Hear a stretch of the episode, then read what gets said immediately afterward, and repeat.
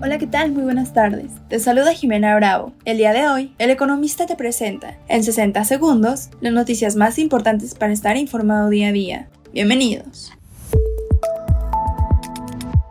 En primer plano, México batió récord en su participación en el total de importaciones de productos de Estados Unidos de enero a mayo del 2023, con 15.4%, informó este jueves la Oficina del Censo.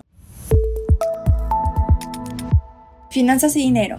Los miembros de la Junta de Gobierno del Banco de México consideran que aún no es adecuado discutir la posibilidad de un recorte en la tasa de fondeo, que actualmente se encuentra en 11.25%.